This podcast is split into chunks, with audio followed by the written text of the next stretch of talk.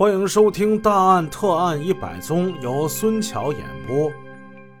上文故事我们说到，小木匠刘简被汪副大队、甄副局长找去谈话，他急不可待地说：“我我这木工房前天夜里就被人给撬过一次了，这是怎么回事啊？真的就这么巧吗？”咱们看看刘简这人。刘简今年是二十五岁，性格诙谐开朗。他一九七五年进店当木工，平时表现还是很不错的。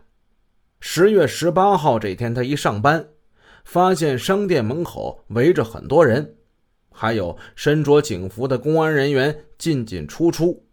就在存车的时候，他还向看车的老太太打听来着。老太太认识刘简。用严重的语气跟他说：“你还不知道呢，你们兴德义呀，出了事儿了。打惊那老头儿，那老罗头儿，昨天晚上让让人用斧子给砍了，砍死了。”刘简一听，心里咯噔一下，砰砰砰的跳个不停。他心想：“完喽！”完喽，这事儿啊，准保跟我那屋子被撬有关系。别用的是我的斧子吧？刘简能够推断此事，并非他有啥特异功能，而是事出有因，让他产生了一种预感。原来早在十月十六号，他一上班就发现自己木工房门锁没了。门锁，他用了是一小锁头，一明锁。门框跟门鼻上，他一看，这都有明显的撬痕呢。刘简大怒，高声叫嚷着：“谁撬我门了？啊！你们谁撬我门了？”叫了一阵，无人答言。再看室内之物，没有一件丢失。他就暗想，是不是有人？急着用工具，借了工具，然后又给还回来了呢。刘简做事很是谨慎，他把这事儿跟领导做了汇报。领导听了以后就问他：“呃，那你丢什么东西没有啊？”“嗯，东西倒是没丢，就锁头没了。”“哦，就丢了一把锁头啊？那再给你一把锁头不就完了吗？”“哦，啊，那也行。”公司的领导干脆没把这事儿当回事儿，又给了他一把新锁头。刘简就以为这事儿就过去了，哪知事隔一天，木工房再次被撬，而且这次非同小可。自己放在屋里的工作服、帽子，连同平日用的各种工具，差不多全被这个犯罪分子给用了。这个犯罪分子用了刘简的工具、道具款、沙更夫，惊动了整个沈阳城。刘简心想：这要是找不着凶手，我这不得背上黑锅吗？这 所以没等甄副局长说上几句话，这人本身胆子还小，他呀哭了，他咧开大嘴。啊，这跟我没有关系。刘简哭得甚惨，走廊里都能听见。一方面他害怕，一方面他委屈，当然他也有几分牢骚。甄副局长让他：“你先别激动啊，咱们回忆回忆当时的一些细节。你将这木工房平日常来的人，无一遗漏的。”你开个名单出来。兴德义钟表眼镜店十月十八日抢劫杀人案之后，省市公安机关十分重视，经与商店上级部门研究，最后决定商店停业七天，以利于侦查工作。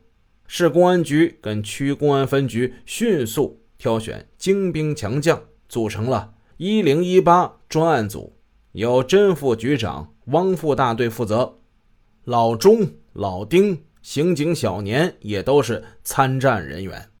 行德义钟表眼镜店位于沈阳的商业中心区域，案发的消息不胫而走，一传十，十传百，再加上上了《沈阳日报》，很快头版披露了这一令人发指的消息，全市人民人人皆知，街头巷尾议论纷纷，大家谈及这个罪犯，无不怒火中烧，咬牙切齿。此案案情十分重大，案情性质恶劣。为沈阳市解放以来之所罕见，不但上级重视，且全市人民都关注，所以甄副局长汪副大队从省市公安局主要负责同志那里领受了任务之后，连日加紧工作。参战的公安干警和商店职工同仇敌忾，士气高昂，决定倾尽全力。早日把这案子给侦破。当然，甄副局长心里明白，要侦破一零一八案件绝非易事。犯罪分子手段缜密、周密而又狡猾，其足迹、指纹均未获得。虽然增加了破案的难度，但是道高一尺，魔高一丈。多年的刑侦工作也使甄副局长等人深深知道，案情复杂、压力大，他更能激起公安战士和广大群众的智慧和勇敢。难道能让那几十年兢兢业业的老更夫罗民白白的就惨死过去吗？难道能让那么一大笔巨款落入犯罪分子贪婪的黑手吗？老罗民死了之后，抛下了老伴儿跟几个孩子。他的老伴儿受了巨大的刺激而精神分裂，经常在大街上奔跑，呼喊着罗民的名字。难道我们能让这凶残残暴的犯罪分子逍遥法外吗？那是绝对不能的。专案组的同志们经过分析，认为一零一八案件的犯罪分子可能来自三个方面：一是外部流窜人员作案；二是内外勾结作案；三是内部人员作案。在现阶段，这三种可能都不可以排除。这就决定了要侦破一零一八案件，必然工作量极大。而且要求细致，丝毫马虎不得。专案组坚定信心，不畏艰难，发动全店职工摆疑点、提线索，进行大检举、大揭发，撒下了围剿犯罪分子的天罗地网。